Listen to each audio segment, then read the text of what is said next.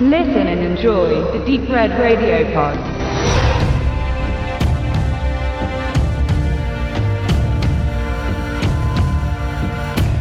Er ist ein Heiliger oder ein Dämon. Wenn der Name John Wick fällt, sprechen selbst die höchsten Vertreter der Unterwelt mit Ehrfurcht und Respekt von dem Killer, den man nicht verärgern sollte. Unsterblich, unbesiegbar wirkte er, nachdem er aus dem Ruhestand, den er zugunsten der Liebe zu einer Frau antrat, zurückkehrte.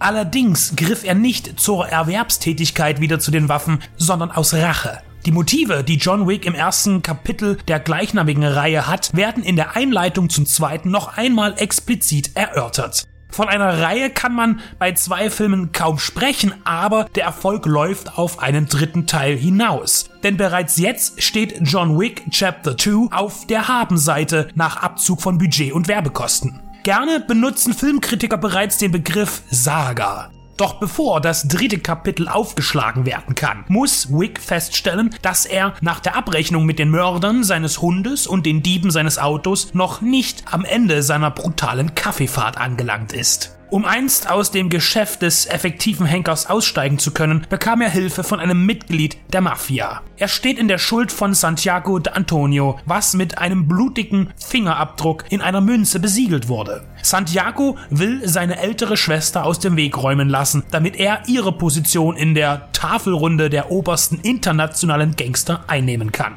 Wick lehnt zuerst ab. Doch die Argumente seines Auftraggebers und Gläubigers sind explosiv und doch sehr überzeugend. Um seine Freiheit zurückzuerlangen und wieder in Rente gehen zu können, führt er die Anweisung aus. Wohlweislich, dass die Erfüllung seiner Mission nicht das Ende sein wird.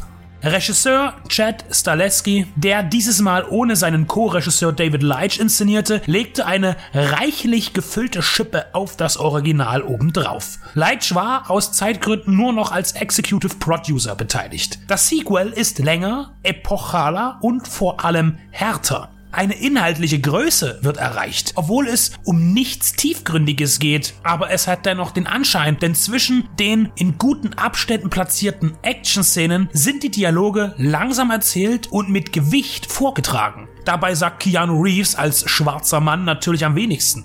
Viel Zeit lässt sich Staleski also zwischen dem, was das Publikum eigentlich erwartet und kommt damit sogar an. Denn dadurch gewinnt der dünne Plot tatsächlich an Substanz und berechtigt die etwa über zwei Stunden Spielzeit. Als Stuntman und Koordinator bringt Staleski alles mit, was nötig ist, um einen glaubhaften Actionfilm zu drehen. Damit die Kinetik und die Gewalt nicht zu einseitig wird, gibt es verschiedene Kategorien. Es wird motorisiert gestartet und am Steuer seines Mustangs frisiert er die letzten russischen Ganoven, die ihm im ersten Teil in die Quere kamen. Und dann gibt es noch abwechselnd Nahkampf und Waffenakrobatik. Das setzt beim Cast und vor allem beim Hauptdarsteller Fitness voraus. In der Vorbereitung stand Reeves tagelang auf einem Schießstand und verinnerlichte die Abläufe, die ein effektiver Häuserkampf benötigt. So kommt es auch zu der rüden Ästhetik, dem kompromisslosen, schnellen Handeln, der brachialen Orientierung, die dazu führt, dass man wahrhaft beeindruckt ist, wenn Wick eine Überzahl an ihn angreifenden Gegnern zur Handlungsunfähigkeit durch Tod zwingt. Seine Ausrüstung wird vorher wie in einem Porno präsentiert. Wenn er seinen neuen Maßanzug bekommt oder sein Werkzeug aussucht, dann schwingt schon eine gewisse Erotik der leblosen Dinge mit. Es sind aber eben auch immer die Gimmicks, die an der Seite das große Ganze erfüllen. Besonders in diesem Genre. Ein Beispiel dafür ist ein elegantes Jackett, das durch ein spezielles Textil kugelsicher ist. Was für ein Blödsinn, mag man im ersten Moment meinen. Aber wie Wick diesen Schutzschild dann einsetzt, ist wieder spektakulär, auf erfrischend nebensächliche Art und Weise. Außerdem erklärt es auch, warum er sich Dutzende Patronen seiner Kontrahenten einfangen kann, ohne umzufallen. Das stärkt dann auch noch die Macht, die er ausstrahlt, die seinen Mythos nährt. Unverwundbar, niemals müde, voller Kraft und Effektivität, obwohl er sogar in zwei Momenten Schwäche zeigen darf. Aber natürlich nur kurz. Das braucht diese Figur aber auch, um seine Menschlichkeit nicht einzubüßen. Hinzu kommt noch die hohe Bildung, denn er scheint jede Sprache der Welt zu beherrschen. Es hat den Charakter eines Running Gags, wenn er russische, italienische oder gebärdensprachliche One-Liner abgibt.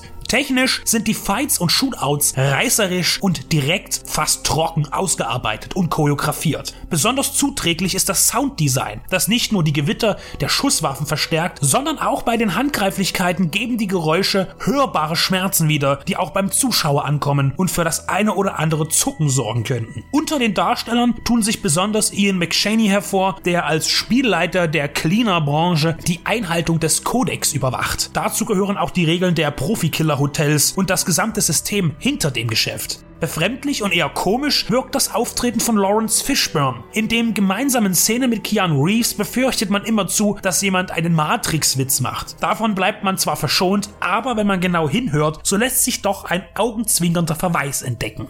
John Wick Chapter 2 liefert und zwar gewaltig. Ein Actionfilm, der ganz anders als die Taken-Reihe mit Liam Neeson, auch wenn sich gerade hier Ähnlichkeiten finden lassen, oder der Expendables Ensemble-Filme abgespeckte Optik, gut ausgeleuchtet, räumliche Distanz zum Geschehen und diese Distanz ermöglicht im Besonderen die Kampfszenen ohne zu viele Zwischenschnitte zu genießen. Versehen mit einem Cliffhanger, vor dem man keine Angst haben muss, da Wick 2 in sich auch einen Abschluss findet, der richtig Lust auf Chapter 3 macht. Und nun im Anschluss findet Tobi noch ein paar Schlussworte zu diesem großartigen Actionfilm.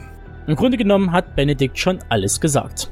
Deshalb werde ich mich kurz fassen. In Stil und Konzept nimmt sich Chapter 2 nichts zu seinem Vorgänger, wenngleich er eben etwas aufgemotzter daherkommt. Ähnlich der Produktionsgeschichte von The Raid zu seinem Nachfolger The Raid 2 Barandal. Alles ist etwas größer dimensioniert, sei es die Action oder die Sets. Der Film zieht dabei alle Register eines klassischen Actioners, also Dialogarmut, seine Reduktion auf das Wesentliche, die schnurgelose Choreografie der Gewalt und die damit einhergehende Gefühlslegasthenie seiner kampfmaschinenartigen Protagonisten. Da gebe ich sogar Sascha Westphal von der ABD Film recht, wenn er Parallelen zu Last Action Hero von James McTiernan sieht. Im Speziellen die Jack Slater Filmreihe, die hier zum Vehikel für diverse Seitenhiebe auf das Genre dient. Dank Tempo, Schnitt und einer kompromisslosen Handlung reiht sich John Wick 2 in die Riege von Werken wie Hardcore, Crank und besagten The Raid in die, wie ich es nenne, New Wave of Modern Actioner ein. Eine Kategorie, die das Genre zitiert und mit den damit einhergehenden Konventionen bricht, um frischen Wind in das, von seinen Mustern, sehr repetitiv veranlagten Actionkino der letzten Jahre zu bringen.